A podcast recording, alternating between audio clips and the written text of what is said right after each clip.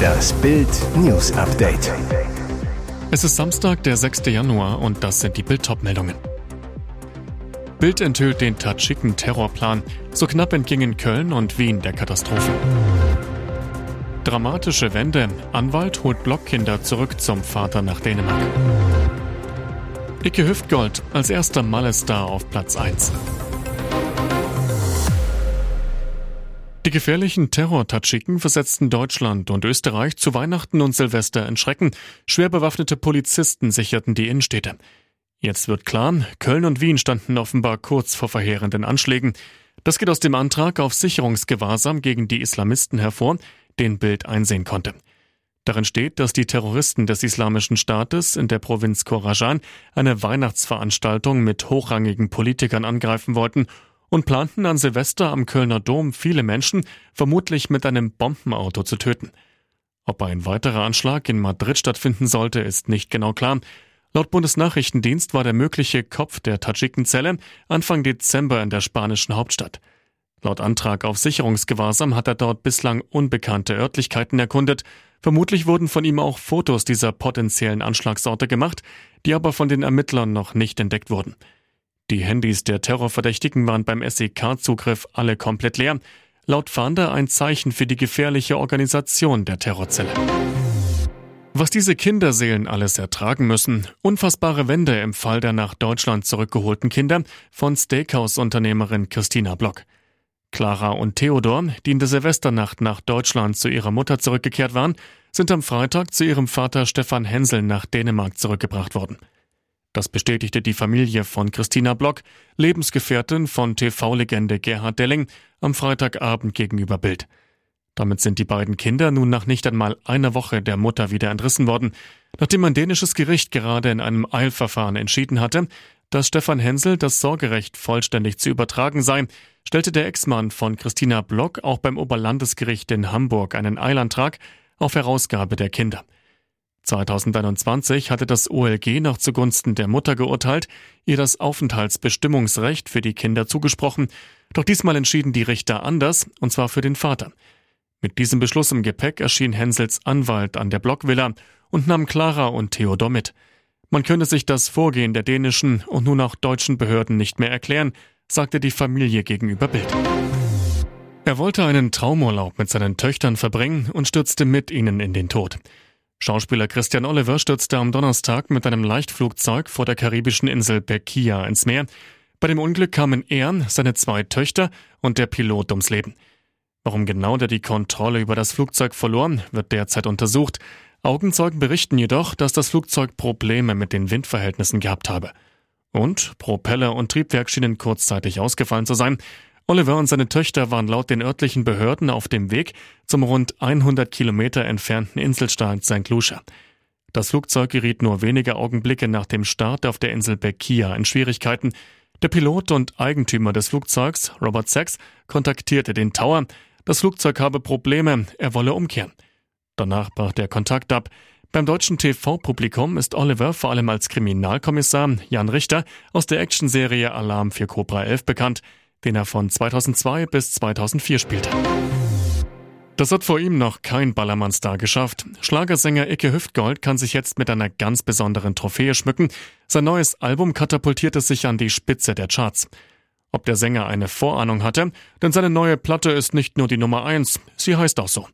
Und der Erfolg geht noch weiter. Es ist das erste Album des Sängers, das überhaupt den Sprung in die Charts geschafft hat. Da ist das Ding, schreibt Icke Hüftgold zu einem Foto auf Instagram, auf dem er stolz wie Bolle die Auszeichnung für sein Nummer 1 Album hochhält. Er verrät, sein Album ist die erste Album Nummer 1 der deutschen Musikgeschichte aus dem Genre Partyschlager.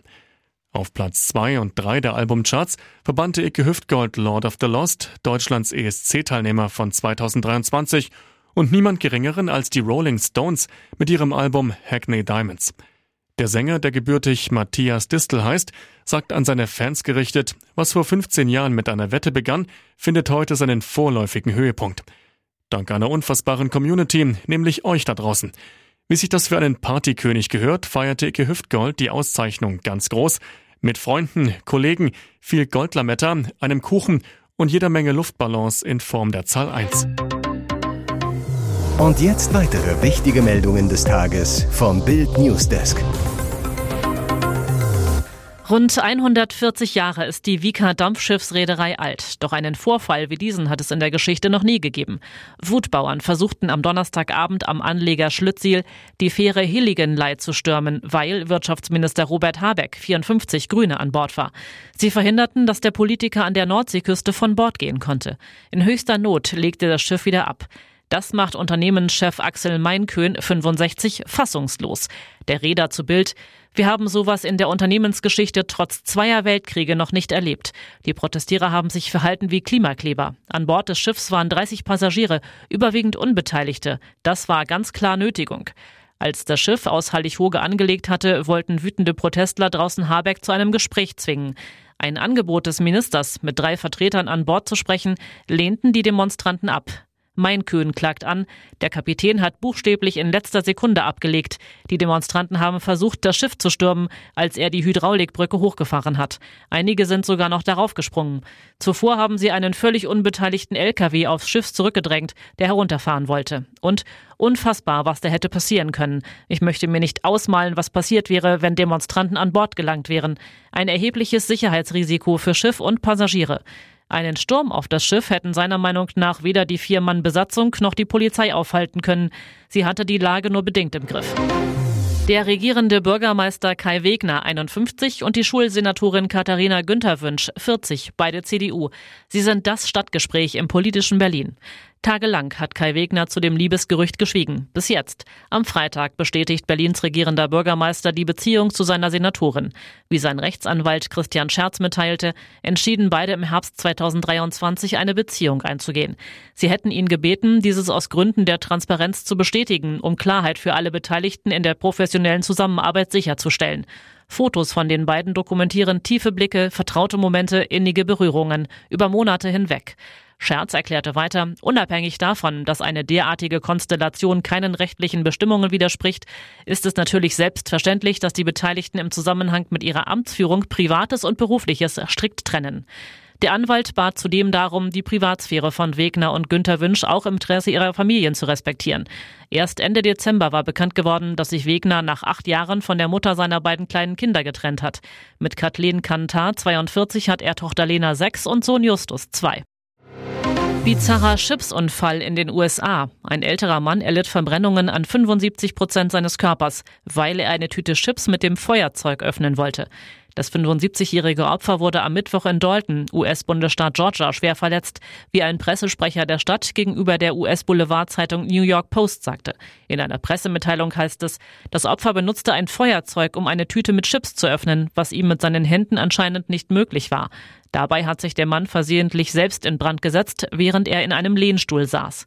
Die örtliche Feuerwehr war schnell vor Ort, löschte Mann und Stuhl mit Wasser und Löschschaum. Das Opfer kam im Rettungswagen ins nächstgelegene Krankenhaus. Dort stellten die Ärzte schwere Verbrennungen dritten Grades fest. Es ist unklar, ob die Chips, die Tüte oder ein anderes Material das Feuer auslösten. Chips gelten aufgrund ihrer Zusammensetzung als leicht entflammbares Lebensmittel, denn die Mischung aus Stärke und Öl machen Chips nahezu perfekt brennbar, berichtet Weiß. Food- und Lifestyle-Blogs haben demnach bereits mehrfach darauf hingewiesen, dass eine Tüte Chips tatsächlich als Zunder verwendet werden kann. Es schneite. Das hätte ihm gefallen. Romantischer Hermelin bedeckte sein Landgut. Alles war friedlich. Schnee bedeckte sein großes Leben. Er war wohl der größte Biobauer Deutschlands. Sein Seelenhobby. Glücklich war er, wenn er morgens auf die Kühe seines Bauernhofs Lütjensee blickte, mit einer Vielmannbrille. Glücklich war er, wenn er seinen Sohn Mark 34 sah, schlaksig, asketisch, seine Wiedergeburt. Sein Name stammt vom stoischen Philosophenkaiser Mark Aurel.